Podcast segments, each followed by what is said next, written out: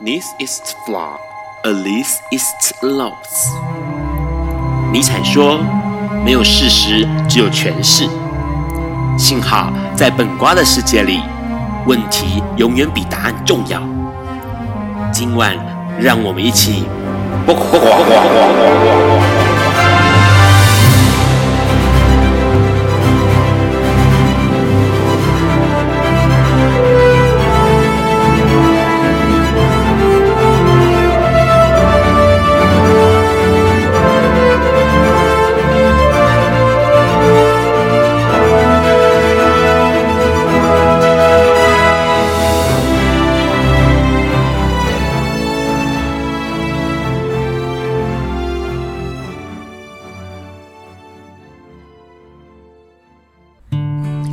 大家晚安，今天是二零二零年二月五呃六日礼拜四晚上九点钟，你所收听到的是播广笨瓜秀 Live 直播第一百五十八集哦。笨瓜秀每周四的晚上九点到十点钟播出。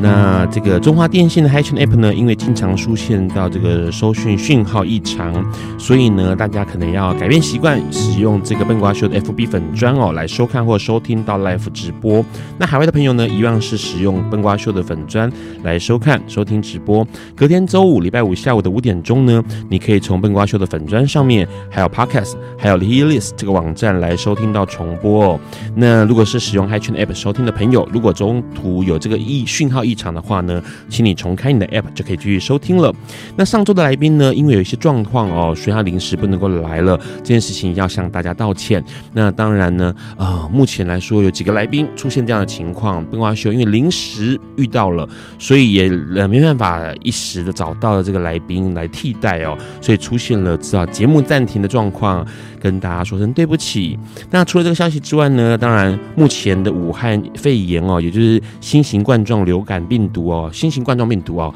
现在情况相当相当的焦灼哦，所以希望所有的朋友们都一定要注意好，保护自己的健康安全，勤洗手，同时呢，到这个密闭空间或者是搭乘大众交通工具的时候呢，一定要使用口罩哦，千万不要忽略掉这个事情了，因为目前台湾的防疫成绩算是相当不错的，一直到现在呢，其实诶，台湾的案例啊，这种所谓的感染的案例呢。远远少于其他很多国家，这是相当可喜可贺的。那我们要继续坚持下去。节目一开始当然要来聊新闻了。新闻呢，这一周哦，一开始当然会先来聊一下现现在目前的武汉肺炎疫情哦，因为呢，目前许多的国家的呃民众们都感染到了武汉肺炎，但是呢，有一些国家开始出现了，诶，似乎透过某一些治疗方式就能够让这个肺炎的情况给转好，同时能够出院哦。尤其是使用了这个所谓的结合流感跟 HIV 药物来做治疗病毒。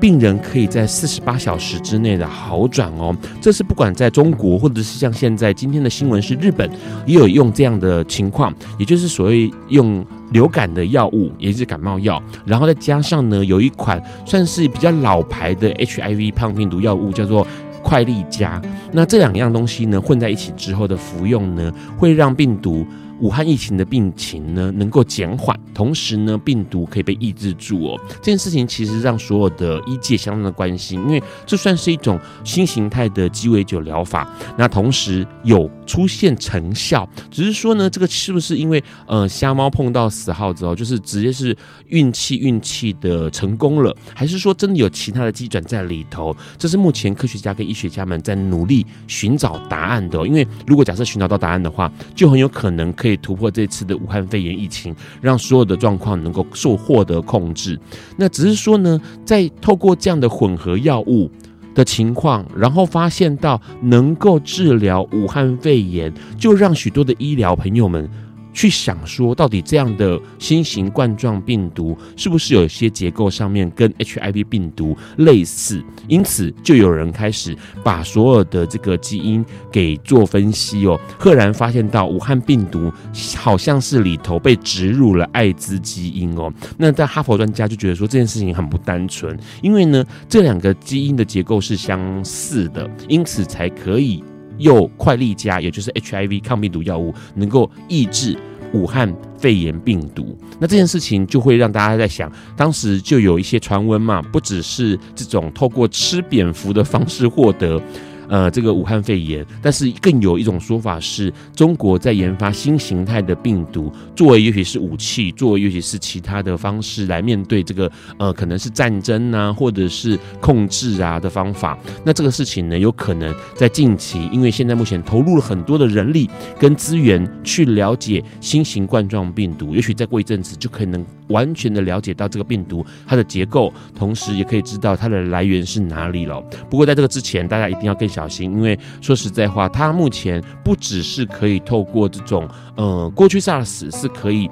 必须要是发烧，有有症状、咳嗽啊这样的情况才有办法传染。可是呢，武汉肺炎是你只要是没有呃发烧、没有咳嗽、没有任何症状，还是可以传染的哦。所以呢，你身边是不是有朋友接触过，或者是身上带有这样的病毒？因此传染给呃每一个人哦，这是要相当小心的。当然呢，刚提到了艾滋，目前来说，艾滋似乎一直因为医疗的关系，不再是一种致命的疾病，而是一种慢性疾病哦。因此。艾滋的歧视似乎也慢慢慢慢的消失了哦。那这个新闻呢，其实是在二月一号的时候发生的。那这个新闻让很多人会觉得非常的温暖。为什么呢？因为有一个女性的投医者，那她本身是一个乳癌的患者。那她在准备要这个就医过程当中呢，医生告诉她，她的乳癌是必须要去做治疗的。可是那个。女患者一直好像有口难言，有一些事情想要跟医生讲又不敢讲的样子，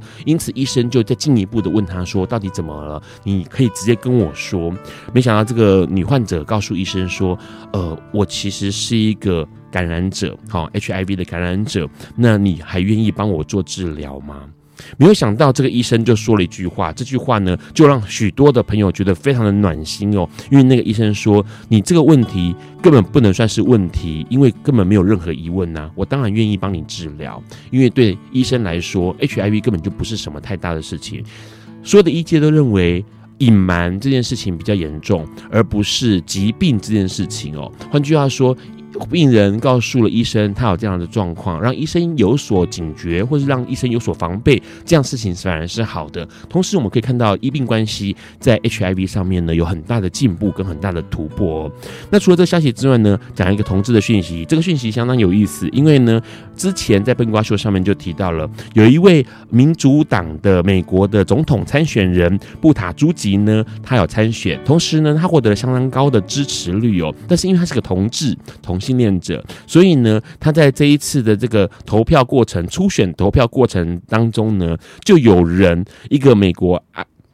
爱阿华州的一个女性的这个选民哦，当他得知说他投投给了布塔朱吉，他是一个同志。然后呢，他就反悔了，告诉呃党内说，我不可以收回我的票，我不想要投给他，因为他是个同志哦。那这件事情其实就引起了他一片哗然，因为在这个二零二零年代了，为什么还有人会面对这种所谓的同志身份或是异性恋身份而有所质疑，或是有所这种呃类似歧视的状态哦？那当然就有一些呃民众、粉丝啦，或者是网友们哦，就跟这个女生说，其实说实在话，你认同一个人，不管是他的政治。理念或者他的呃所谓的方向啊或政策啊，是因为这个理念或方向，而不是这个人是男或是女，是同志或是非同志哦。这件事情让我们可以看到，即使在美国这个地方，目前越来越开化的年代里头，还是会有人对于同志抱持着畏惧，或者是抱持着歧视，或是抱持着呃不信任哦。这件事情值得我们深思的。待会我们要跟我们的来宾来聊聊今天的新闻，哪些新闻对他来说是有想法的？在这个之前，我们要来听一首非常古老的歌曲，姚丽演唱《我的家》。Hello，你现在正在收听的是《播瓜笨瓜秀》Live 直播。我们刚先听到一个很古老的歌曲哦，姚丽演唱的《我的家》。因为现在呢，Plus Radio 没有在跟音乐版权公司合作了，所以说呢。节目当中不能够播有版权的音乐，所以让只能够选一些非常古老的，可能是五十年以上的歌曲给大家听哦。刚我们先听到了这首歌，同时也看到了某一些新闻，在这个礼拜发生的大部分都是关于武汉肺炎的新闻呐、啊。节目一开始要跟我们的来宾来讨论一下这个礼拜的新闻，我们请来宾先跟大家打个招呼吧。呃，各位大家好，我是阿哲。好，等一下、哦，阿哲感觉起来跟麦克风有点远，所以你的声音有点那个。听不清楚的。啊，大家好啊，我是阿哲。好，阿哲，很多朋友们应该都对你不陌生哦。那当然，待会我们要跟大家聊一下阿哲从一个现在应该是全全全国疫区，好全境疫区的地方逃回来这样子。好，待会你再聊这个话题。在这个之前，先聊一下刚刚这些新闻有没有什么新闻让你特别有感触的啊？你说刚刚您播报的新闻吗？对，呃，比如说像你刚刚提到，呃，美国有这个同志的。总统候选人对总统候选人要出来参选，我觉得这个意义应该是非常的，对同志来讲应该是呃非常呃有这个打气的作用哦。就是说，今天一个已经出柜的同志，呃，他能够以这样的一个身份来参选，就表示我觉得呃之前所做的这些同志运动都是有积累，而且看得到一些改变的，整个社会环境的改变非常大。呃，而且这一位呃民主党的这个同同志的总统参选人哦，布塔朱吉，他其实在美国爱奥华州这个地方哦，其实他的那个表现相当的亮眼，而且获得很多人的算是赞誉哦。那这件事情其实很有意思，因为过去我们可以想象到说，政治人物或者是不管是政商界人物，不仅不敢讲自己的身份。或者是说讲的身份可能会被打折扣，或者是会被大家觉得说，他这个可能就是呃表现会不佳。但是问题是布达朱吉这次呃表现的让很多人对他赞誉有加，我觉得这是很很大的环境上面很大的改变。嗯，对，是，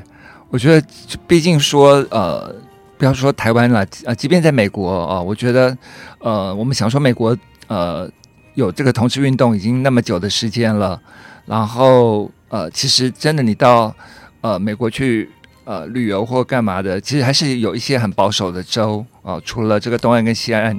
呃，稍微对同志比较友善，一些保守州还是存在对同志的一种歧视。所以今天有这个呃同志的候选人以出柜的身份来参选呃总统大位，我觉得这个已经。呃，非常的嗯不简单，嗯嗯，而且你看他被攻击，或者说被被人家说天哪，他是同志，我不要投给他，我想把我的票取回来的时候呢，居然是其他的女网友跟这位呃这个唱反调的，然后有这个歧视的投票者说，他就跟他讲说，我希望你认清，真心的想一想，你认同某个人所说的话。那这个说的话的人，不管是男的、是女的、是异性恋、同性恋，真的有这么大的关系吗？所以其实某一个层面上面，社会的观念正在改变，而且正在努力的呃面对真正的事实，就是我们知道是他来参选，那他的证件、他的人品、他的呃做事方式，这些才是应该是被检视，而不是他的性倾向。对，这件事情很有意思。嗯、然后另外一个，刚刚有个新闻，其实很暖心的，就是那个。呃，HIV 感染者的女的这个罹癌的罹患罹癌的乳癌的医生就直接很很坦率的跟他讲说，这有什么问题呢？嗯，你你得艾滋这没什么，这不是什么问题啊？对，我想艾滋病应该到现在应该是被定义是一种慢性的疾病哦，是就跟我们其他的慢性疾病是一样的，糖尿病啊这些的。对，那我觉得呃，过去的污名应该在这么多呃数十年下来。应该是应该慢慢的被去污名化哦，不该再以这个道德的标准来看待这样的一个疾病。嗯嗯，所以这个医生的表现，我们真的要给他鼓励。对，这属于将。江坤俊医师哦，那那时候其实呃，他说他说完这句话，因为那个女生的呃患病患跟他讲说，他自己是艾滋感染者。那请问医生，你还是愿意帮我治疗吗？那江坤俊医师就跟他讲说，你问的问题不算是问题哦，因为没有任何疑问呐、啊，我当然愿意呀、啊。然后他这样子的话呢，让很多人就觉得很感动，而且呃感动到会让你觉得怎么会有医生是观念非常正确，而且他给病人的态度是非常温暖的。就是把这件事情视作没什么大不了的哦。那后来这个医生他就说：“他说自我行医做医生以来，任何病人我都不会有差别待遇。我相信不只是我，绝大部分的医护人员都是如此。当年抗 SARS 和现在抗武汉肺炎，站在第一线的医护人员就是最好的明证哦。换句话说，其实很多医生其实是会有个那个态度，但是如何表现？”让病人感觉到不受歧视，这个很困难。嗯，我想由这个前几天啊、哦，或者应该是说，呃，昨天我们可以看到，呃，这次的抗武汉肺炎的新闻里头，呃，这个我们的这个总指挥官哦，陈陈时中陈时中先生的这个努力啊、哦，尤其他后来得知这个呃由中国包机返台的这个呃呃成员当中，成员当中里头有一个是已经感染者哦，已经是确诊了嘛。对，那他后来在开记者会的时候有那个落泪的那那个镜头，我觉得应该是感动很多的人哦，因为他们其实几乎在过年这段时间是没有休假的，是。然后他，我不知道他呃是。呃，已经到多累的状况，我们可以看到他跟最早的时候出来的那个整个面容的憔悴啊，呃，呃，跟后来面容憔悴的那个状态，其实已经差别非常的大哦，就表示他们其实已经真的是费尽了所有的力气在处理这些事情。嗯，那我觉得不管是任何的的病哦，任何的病毒，就像大家提到的，呃，其实最可怕的应该不是呃病毒哦，而是。歧视这件事情啊，所以啊、呃，我们在看待武汉肺炎这件事的时候，我想我们应该也要保持相同的态度。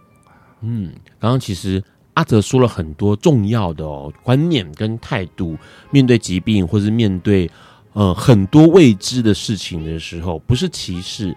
那样的态度就能够解决，或者是他就可以呃为你抵挡一切哦，反而是去认真的面对他，甚至是呃去了解。那这样的情况之下呢，才不会让呃疾病这件事情扩大成一种道德的污名哦。待会我们要跟阿泽来聊一下，聊这几年他所发生的事情哦，因为有些朋友知道他从中国回来台湾了，那到底在中国生活怎么样生活的？有没有什么东西是跟台湾不一样的地方？在这之前，我们先听这首歌。这首歌是《小猫咪》。Hello，你现在在收听的是《播瓜笨瓜秀》Live 直播。刚我们先听到了姚丽演唱的《小猫咪》哦，一样是因为电台 Plus Radio 没有在跟这个音乐版权公司合作了，所以我们只能听这种很古老的歌曲。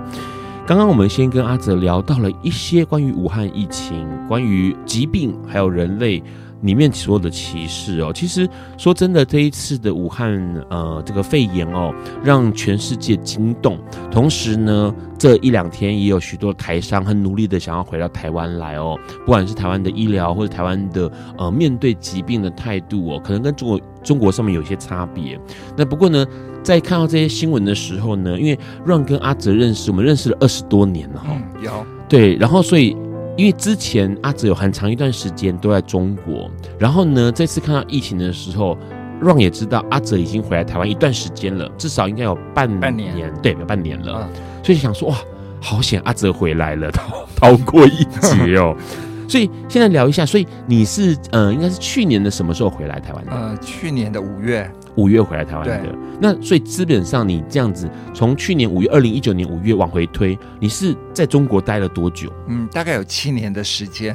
七年的时间在中国。对。换句话说，是二零一二年。二零一二年在中国、呃，对，在北京。北京。呃、对。好。因为很多人会很好奇，相信有很多人，当然我们可能有去过中国出差或者是旅游，但是很少人会在那边长期的住一段时间，所以长期可能是长达三个月、五个月、半年或是一年的哦。那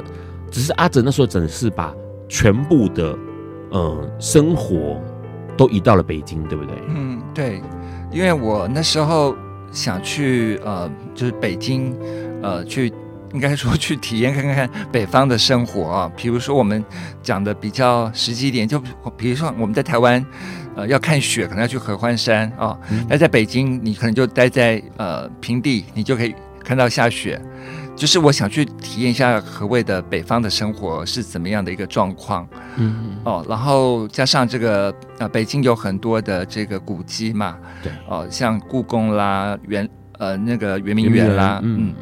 颐和园，呃，还有一些大呃很多有名的这个呃历史建筑物都在呃北京，所以那时候我，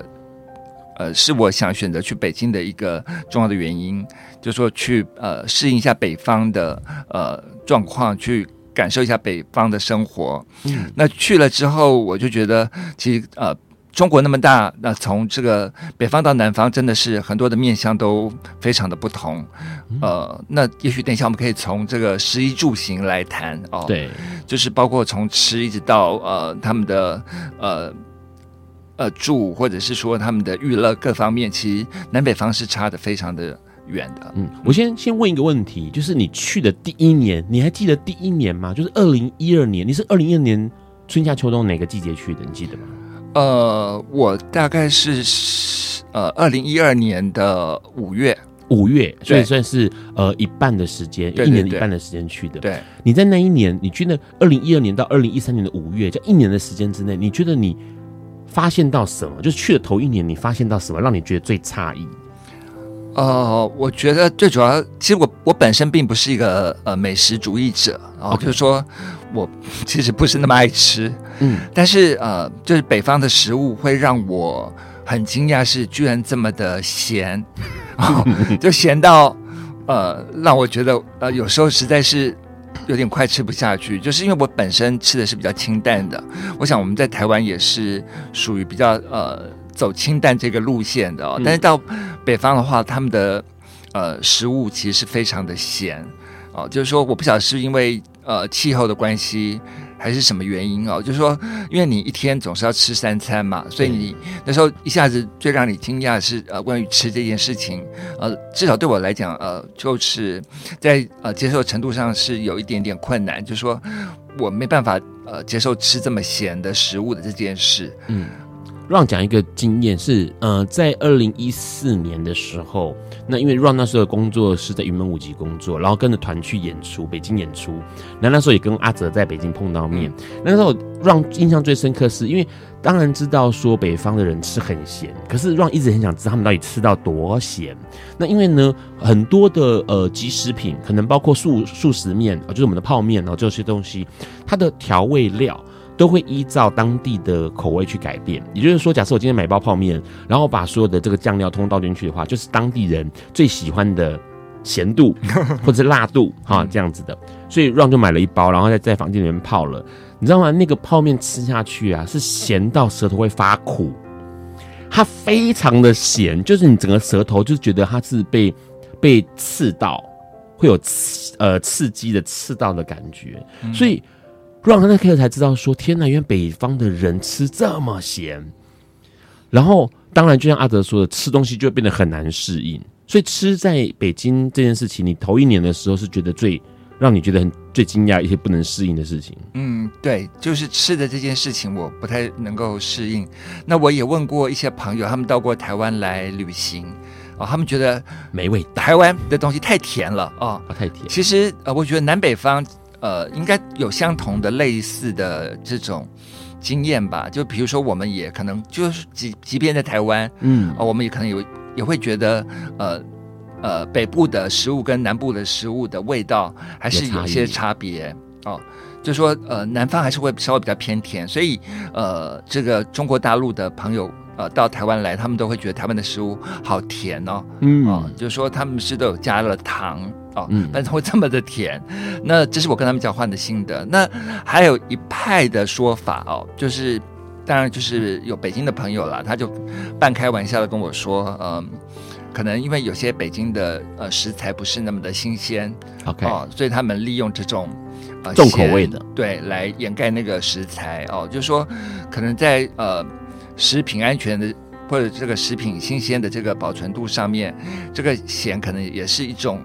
呃，做法啊、哦，就是说让那个食材，呃，你感觉不到它不是那么新鲜，这是某些啊、呃、北京的朋友跟我说的。嗯嗯，另外呃，另外还有就是，呃，北京的这个呃，他们除了咸之外，他们的东西也很油，跟很辣。对，哦，就是香辣，其实是在北京里头，呃，北北京可以找到的一些呃这个小吃店哦，里面强调的就是香辣口味，所以呃，这个辣也是一个。呃，一个特色，一个特色，对，一个味觉上面的一个挑战，就是说，如果你喜欢这个很辣的，其实或者很咸的，你到北京也许会比较容易习惯。OK，因为其实北京，呃，好像北京这样子的口味，在中国还有其他省份还会嫌北京的味道还不够重，比如说湖南的人就觉得北京的东西。根本就不够咸呐、啊，也不够油。然后四川人会觉得北京东西还不够辣，就是他们的口味是一个省份比一个省份还要重。对台湾过去的旅人或者是去那边居住的人哦，会觉得相当的有点真的吃不消。但我们再跟阿泽来多聊一下，第一年还有发生什么样的事情是让他很印象深刻，也许是喜欢的，也许是不喜欢的。在这个之前，我们先听这首歌，这首歌是《归途》。Hello，你现在在收听的是播告本瓜秀 Live 直播。刚刚先听到了姚莉演唱的《归途》哦。呃，阿哲提到了吃这件事情最难适应。说实在话，因为毕竟吃东西算是一天三餐要发生的事情，所以你躲都躲不掉。那当然就立刻的感受到了不能够适应的。除了这个之外，在第一年里面还有什么样让你觉得很印象深刻的事情？不管是喜欢不喜欢、适应或不适应的。嗯。因为之前呃，在台湾有跟一些 NGO 的组织，其实都有合作过嘛，哦，那到了北京，当然也不外乎就是呃，有机会跟他们见面，然后甚至也跟他们呃一起推动某些事情，嗯，哦，然后我就觉得北京的一些 NGO 组织真的呃还呃特别有有办法哦，就是说。呃，他们想要推行某些倡议的活动哦，倡议的呃观念，呃，其实做法跟台湾差别非常非常的大哦。怎么说？哦，就是说他们常常会面临到一些状况，就是某些倡议在当地可能被呃上面的单位认为太敏感了哦，那就会临时呃被取消。那在台湾，我们当然因为台湾的这个民主的环境，让我们觉得说我们。不太可能再去，呃，感受到这样的一个事情哦，就只怕来的人不够了。我们要大力的宣传，怎么可能还会有被这个取消的这样的一个情况？可是，在北京，呃，这些 NGO 组织真的，我觉得他们的行动力很。很惊人哦，他们可以临时活动被取消之后，用尽各种方法哦，不管是发这个微信、微博，呃，呃，对，或者是信箱的方法，你他可以马上在呃改地方、改地点哦，哦就是说呃立即呃活动还是呃举行，但是也许时间是是是变动了，可是他们大家都有心理的这个准备，嗯、就是说呃不管呃怎么样，我们至少活动都办得下去。然后常常呃，有时候他们在开会也会有这个公安到呃这个他们的办公室去敲门哦，就是说其实就是临检了哦。嗯，那那就只是一般的会议或者活动，但是我觉得呃他们的 NGO 的这个工作人员发展出一套方法来来应对哦，就是说大家其实都不惊不慌的呃，就很从容的把事情处理掉了。那我就觉得，可是公安会问呢，会说你们那边干嘛？对，那他们就怎么回答？他们就说没有，我们在聊天啊，就类似这样啊、哦，没有没有什么事情啊，我们就大家在聊天而已，聊聊天而已。嗯，那呃，就好像回到可能呃台湾比较早期戒严的那个年代啊，呃，呃，就是说很多事情你是不能说的啊。对。可是他们呃就用了各种方法来处理，让这些事情还是能够继续发生下去。所以呃，在北京的 NGO 的组织非常的多啊，呃，然后他们呃。有有一个状况也是让我在第一年的时候非常的惊讶，就是他们因为这个呃，等于是国跟国之间的这个呃援助哦，所以他们呃可以呃跟国际间哦得到一些这个资源嗯。哦，所以呃有些活动就是我们认为很一般的活动，他们是办在呃。一些国家的这个大使馆，就是北京的国家，呃呃，北京的这个呃大使馆里头，等于你是去大使馆参加这个活动，那那时候当然让我非常感受是很深刻，就是说有这么多的资源在，呃，希望能够让这个更多更呃民主、更自由的这种观念被传播出去，所以在国跟国之间的互相的这个帮助上面，呃。这些 NGO 组织居然呃是可以拿到这么丰富的资源哦，这所以这对他们来推动呃这些活动其实相当呃给力的啊、哦，就是说他们就能够让活动一直呃持续办下去。嗯，听起来是因为看刚刚阿哲描述到，比如说他们必须要有这种打带跑，OK，对，打带跑的作战模式哦，嗯、有可能啊，今天活动举办了，但是被这个紧临时的撤销，然后不可以禁止，那他们就会想出个方法，就是我立刻改时间，我立刻改地点，然后呢还是照办。可是，在台湾有可能就是要取消，那就取消吧，因为我随时都可能再可以办下一场，因为台湾是个民主的地方，所以呢，呃，对于办新的活动这件事情难度不高，但他好像听起来就是办那个活动。不管从起头开始就会是困难的，所以他们得要把握那个机会，还是要让它办成。而且每次办活动的时候呢，就想尽办法让外面的人听到，因此就设法取得国际上的资源或者是联系。对，那我可以再举一个例子哦，这个例子也很有趣啊，嗯、就是说，呃。呃，早年我参加的第一场同志的婚礼是这个作家徐幼生的婚礼哦。嗯、那时候很多的媒体到现场去采访，甚至那时候还做了直播啊、呃，应该是在一九九六年的时候。嗯，哦，那后来我到大陆去，刚好也有一个呃呃大陆的一个同志网站的呃这个站长啊、哦，他呃要举办一个婚礼，那。因为他是一个知名的呃男同志的网站，所以呃这个消息传播的很快就出去，大家也知道呃他要举办婚礼了。可是他在邀约的时候，他就跟大家讲说，请各位这个随时留意手机，呃这个我们呃婚礼的地点哦、可能会有所改变，然后时间也可能会有所改变，所以请我们在参加他婚礼的前两天一定要留意时间跟地点。嗯，后来他有公布了第一次的这个呃时间跟地点，可是很快的在呃隔天就是婚礼当天，他马上又改了另外一个时间跟地点，嗯，因为这个可能某单位呃去请呃去注意到了注意到他们的这个行动了啊，所以他们很快的又把讯息呃临时又改了。那我想说，这这结不不单就结个婚而已，有什么好大不了的？那大家去都是喜气洋洋。去喝个喜酒的心态嘛，应该很开心的。那这会有什么麻烦呢？但是他就是个呃，不让你举办，因为是东性短呢。对，他就是用采取这样的方法，所以但是他们的这个 反应的这个身段非常的迅速，就能够再找到下一个。备胎啊，所以我们临时又被通知到另外一个地方去，所以婚礼还是照样的举行哦。然后来宾呢也没有少哦，就是说也是呃来了很多的人，所以他们在处理这些危机或者是看待呃这个呃同志的这些不管是运动或活动也好，他们都有一套他们自己的方法，所以。他们会是之前就已经把这个好几个场地都给找好了嘛？然后我就释放 A，释放 B，释放 C 这样。嗯，有可能，我觉得是。对，因为不然我怎么可能临时去找一个？就是突然之间我要晚上婚宴，然后我早上再公布了第二个或第三个地点，是，然后可能中午再换一个。是，而且各位要想想看，这个婚礼会来的来宾都是上百位以上。对，哦，所以他们一定是已经有了备案。对，哦，对他们来说。这样子有个准备，这个婚礼才不会这个开天窗啊。嗯，好，听起来这个在中国有很多不一样的地方哦。待会我们来跟阿泽来聊一下。第一年他去了，有一些想法，然后有些观察。那第二年开始呢，因为他在中国待了七年的时间，接下来的时间他看到了什么？那在中国待到后来，为什么会觉得好想回台湾？或者是呢，让也许会聊一聊当时。阿泽去了中国之后的头几年，每回回来的时候，跟 Ron 聊起中国的生活，阿泽的表情跟他的想法或心情，在这个期间，我们先听这首歌。这首歌是姚莉跟江红合唱的《送郎曲》。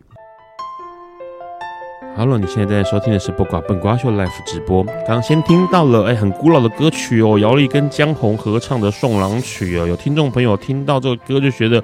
哎呀，怎么？感觉好像年代跟时空有点不一样哦，因为这个 Plus Radio 的电台没有在跟音乐版权公司合作了，所以呢，音乐就只能播放没有版权的古老的五十年前、六十年前的歌曲哦，请大家多多见谅。刚刚我们先跟阿泽聊到一件事情，他在这个中国看到了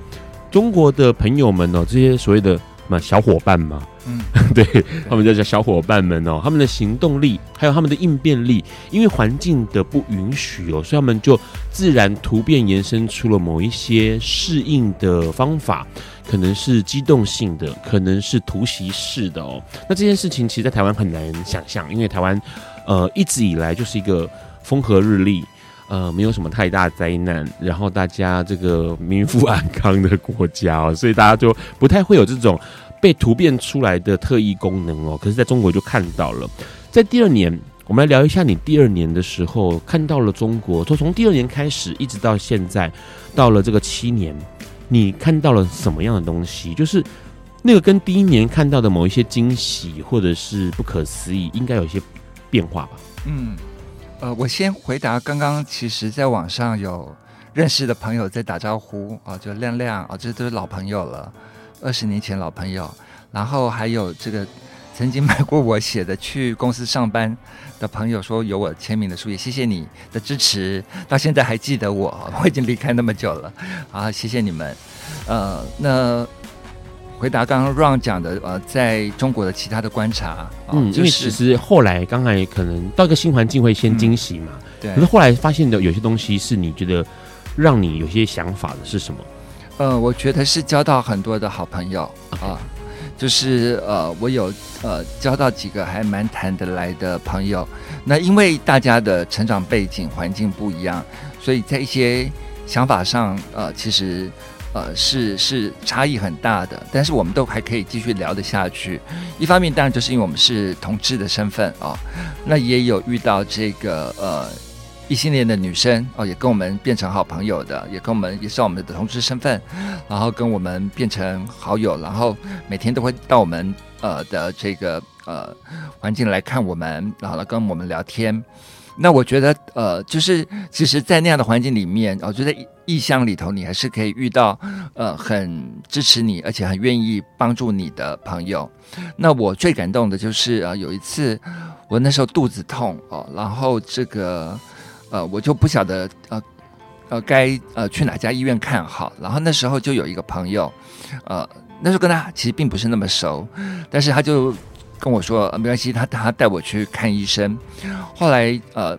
呃去了几家医院，因为这个他们因为毕竟不像台湾呃用健保这么方便哦，所以他说因为你是呃台商哦，所以呃可能在呃。医疗费上面，呃，这个是呃，你要多小心。就这个朋友其实提醒我啊、呃，这件事情，所以那时候我发现是呃，这个肾结石，呃，那就找了几家医院，但是他开出来的这个价钱很惊人，就是说你要怎么处理啊、所以呃，当时就就呃，选择是呃，就是。不要处理哦，就不住院，就是忍着痛啊、哦。但是后来透过了一个朋友哦，他是这个医学院的学生啊、哦。后来他找到他的老师，然后就帮我呃拍了片子，然后看了一下状况，就是说他先开呃止痛药给我，然后等到呃这个我回台湾看怎么处理啊、哦。所以后来我回台湾呃就找到医院处理了。啊、呃，然后其实是，呃，刚好卡到这个呃膀胱这个尿尿的这个地方，所以、呃、会特别痛，但是还不需要去呃把它这个打碎，我、呃、就还不需要有这样的一个处理。呃，在那个时候我就觉得，呃，其实呃大陆的这个呃朋友其实真的非常的帮忙啊，即便即便不是跟他们那么熟，但他知道你是从台湾来的朋友，哦、呃，你在当地也许呃对于医疗资源不是那么熟悉。也不要这个随便的乱花钱哦，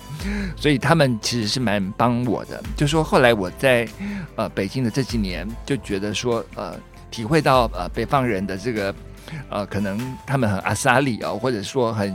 也是很呃友善的呃在跟你交朋友，看到非常真心的一面，这是令我其实非常感感谢也非常感动的。嗯，所以说是在呃异地哦，可是这样的朋友其实。比例上来说，它就是会是高的吗？就是像这样子的，因为很多人都说台湾的人很有人情味，然后会呃主动帮忙啊，或这些的。这样听起来，中国也蛮多朋友是这个样子的，还是说只是少部分而已？呃，因为北京的人实在太多了，北京的人口就北京市的人口其实就是跟台湾差不多多。就两千多万，嗯，的人口，嗯、所以其实呃会有一些冷漠的人哦，其实这也不意外哦。我们知道大都市其实彼此楼上可能不认不认识楼下哦，嗯，隔壁邻居也不互相认识，甚至有些都不太不太打招呼的。这在大都市里头，应该全世界都差不多有这样的情况。嗯，所以我觉得呃。因为大陆有十四亿人口嘛，所以你可以结交到一些还谈得来的朋友，其实也不太意外哦。因为毕竟那么多的人，嗯，但是呃，因为这个北京它的某些呃，这个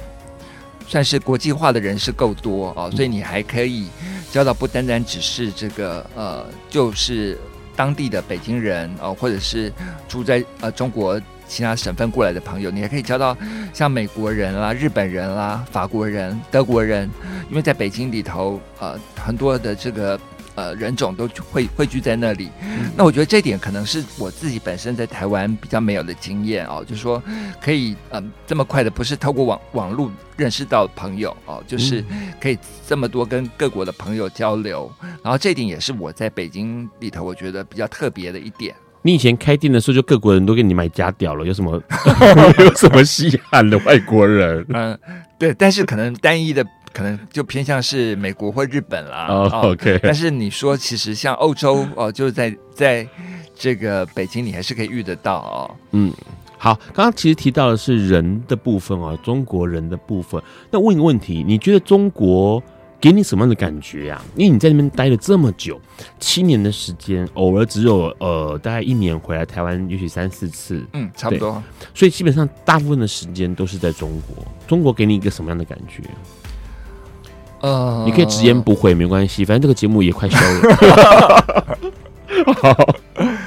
其实我觉得在北京要有很大的抗压性啊，因为北京他们的竞争非常的激烈啊，嗯、就是说你那抗压性要非常的够。那我也看到很多的年轻的朋友，他们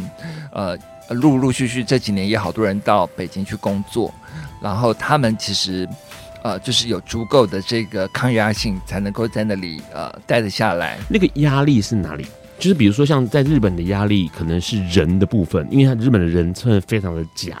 然后所以你可能会面对到的在那边工作，因为呃，让认识一些许多是台湾过去日本工作的人，他们大概做到第二年、第三年就说我受不了日本，我恨透日本。那当时他们是好爱日本去日本的，可是他们就说日本人就是很假，假到你会不晓得那句话是真的还假的，然后你会哦，完全就是冷面呐，冷面在跟你过生活。可是中国的压力是来自于哪里？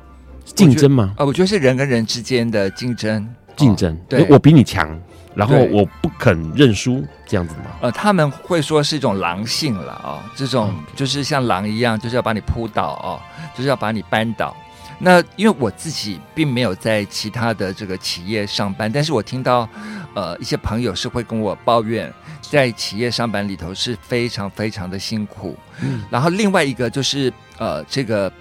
北京的这个呃呃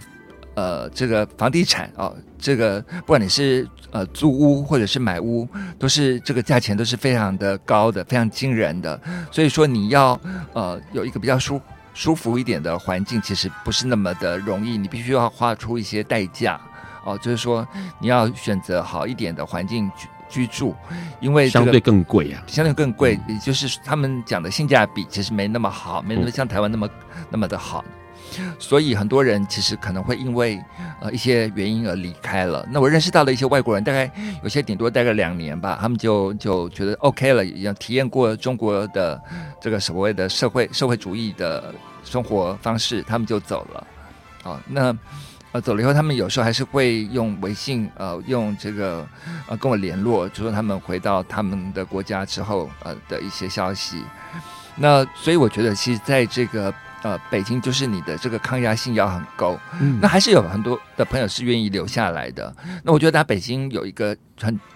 就是你这个身体如果不是那么的容易适应的话，还是要小心，因为他们的雾霾还是的确呃算是严重，尤其是到了冬天的时候，呃，都是还会有这个呃臭味哦，就是除了让你不舒服的这个呃状况之下，你必须去适应那个味道。嗯，哦，虽然他们的政府有试试图在呃处处理雾霾的这个部分，但是就我在北京这么多年的观察，这个雾霾的状况还是、有改善。对，虽然有改善，但是还算是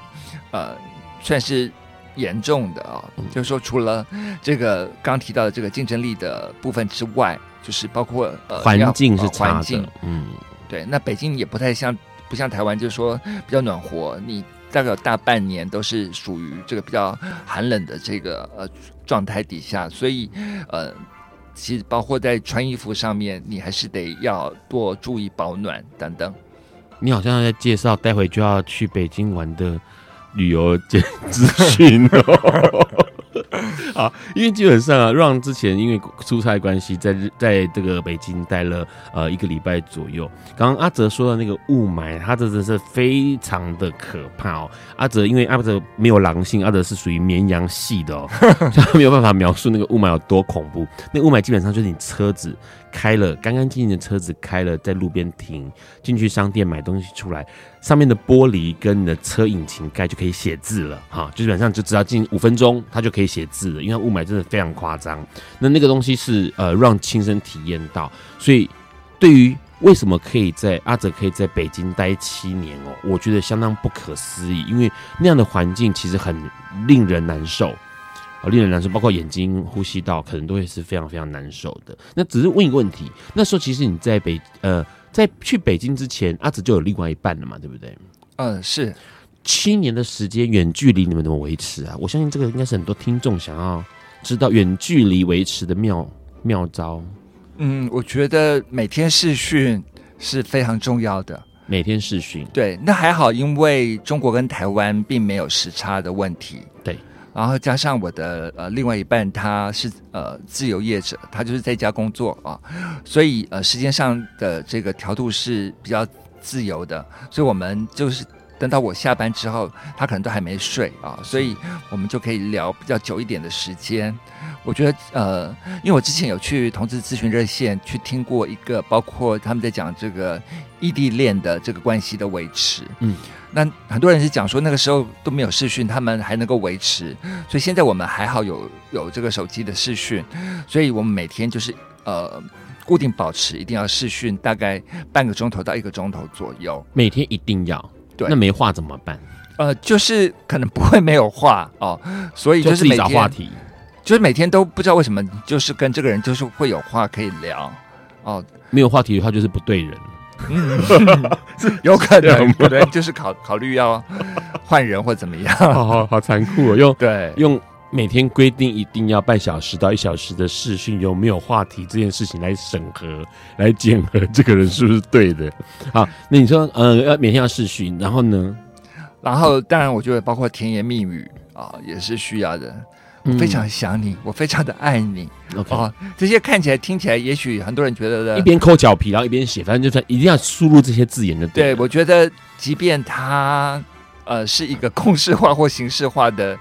呃语言，然后你们在聊天的过程中，嗯、可是想你、爱你，嗯，啊、哦，这个我觉得应该也是经营呃彼此关系的一种重要的方法跟技巧。是对，因为。听到总是会开心的，对，即使是罐头字字句，嗯、看到还是会开心。或者，即便你今天呃心情再不好，工作再怎么累，你回回到家里视讯看到你的爱人哦，看到你的另外一半，嗯、你一定要跟他说：“我非常的想你，而且我很爱你。”这个是每天都一定要讲的话。嗯，七年不容易耶，因为这样的话，等于说你跟另外一半这样到现在目前几年？嗯，今年应该是迈入第呃呃第八年。其实我是认识他没多久，我就去北京了。北京了，嗯，所以那个是算是一个考验了。对，一个很大的考验。那再问一个问题哦，因为其实后来你在这样子的时机，因为刚刚其实 Ron 有提到一件事情，你在去北京之后，在一二年前面头一两年的时候，我们每次碰到你，其实你是有很多的不理解，就不理解异地新环境。的各式各样的考验或挑战，那这当然是每一个人都会遇到的，不管是去中国或者去其他国家，一定都会遇到去了新环境之后的不了解。可是感觉起来，慢慢慢慢，你好像越来越适应了在中国的生活。为什么七年之后你会决定说，我搬回来台北好了，搬回来台湾好了？哦、呃，你放心，这段这段那个维尼不会听到，所以你可以尽情的 讲，没有关系。因为我觉得还是回到台湾来呃比较开心嘛，因为毕竟呃我自己年纪也不小了，然后我爸爸年纪当然就更大了，然后我的男朋友也跟了我七年了，然后考验结束这样吗？那考试结审核通过了，是这样吗？我就觉得呃就是会觉得自己的某些体力或者精力呃也没有以前好。那呃，我觉得还是回到呃自己的家乡，来跟呃这个家人或者跟你的另外一半啊在在在一起相处。我觉得呃在北京七年的这个经验，我觉得也也很也算是很丰富的一个收获了啊，有这样的一个过程。嗯，所以嗯，你所以我我就决定要回来，因为我爸年纪也大了啊。所以呃七年，因为这样这样基本上来说。就比较好奇的是说，七年的时间，因为它有点不是太长，然后也不是像短，有些很多人是设定三年、五年，可你却选了一个七年的年份呢、啊？那想说是不是中间有一些呃，让你有一些很大的感触？那个感触可能是觉得说，哎，得要回台北比较好，别在台湾比较好。那现在问个问题是，你现在回到台湾之后，到目前来说半年的时间，你有什么样的感觉吗？毕竟你已经快要被赤化成 北京人了。呃，最大的感觉是什么？回来的感觉就是我们的这个医疗保险非常好，因为我回来之后其实有去开过刀，OK，就是动过手术，嗯，然后这些都让我非常的安心。然后另外一个就是非常的呃开心，就是我可以呃比较长的时间跟我的伴侣相处，嗯，然后跟我的家人相处。那甚至跟这个 NGO 的朋友也一一的可以这个见面，然后参加呃台湾的这个同志大游行啊，因为以前我跟 Ron 其实都是里面的呃组织的分子之一嘛，然后那时候也花了很多精神在同志游行上面，然后包括呃跟热线的朋友，台湾同志咨询热线的朋友也可以呃他们的晚会我们也。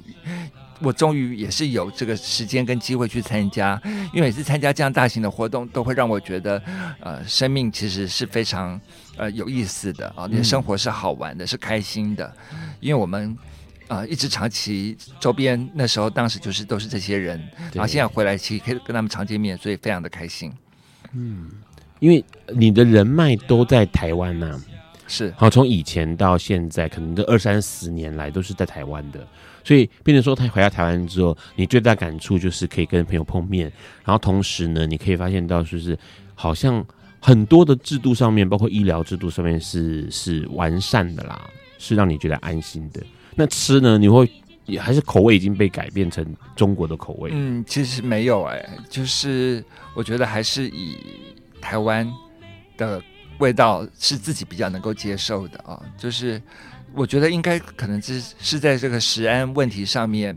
呃，你会比较放心，因为你常常在外面吃的话，也不晓得外面的呃食物是安不安全，所以回到台湾来，你就会比较放心的，呃，可以在食安上面是不用有有考考虑跟担心的。问一下，因为台湾很多媒体上面会报道中国东西都是假的，假的，假的，食物上是假的，假的，假的。真的是这么多假的东西？呃，因为我自己没去做过调查，但是我知道很多人他们呃不太敢吃呃那边的某些呃食物啊、呃，就是有些食材他们是不太吃的啊。嗯，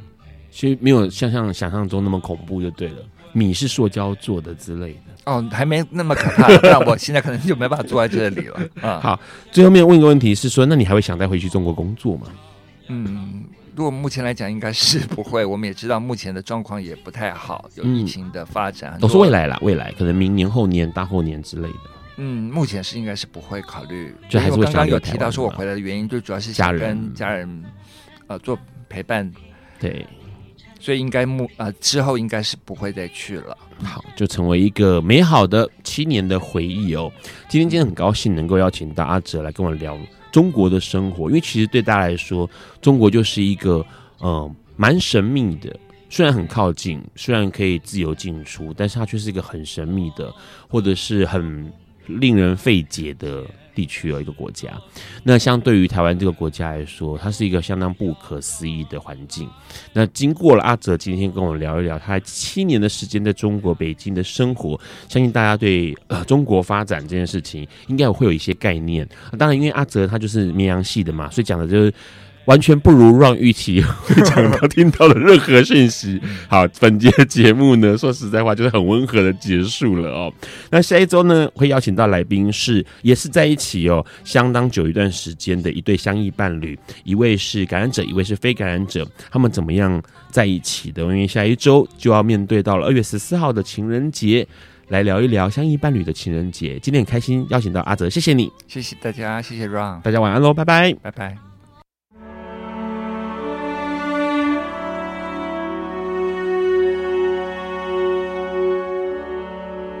以上节目不代表本台立场，感谢路德协会与中华电信协助播出。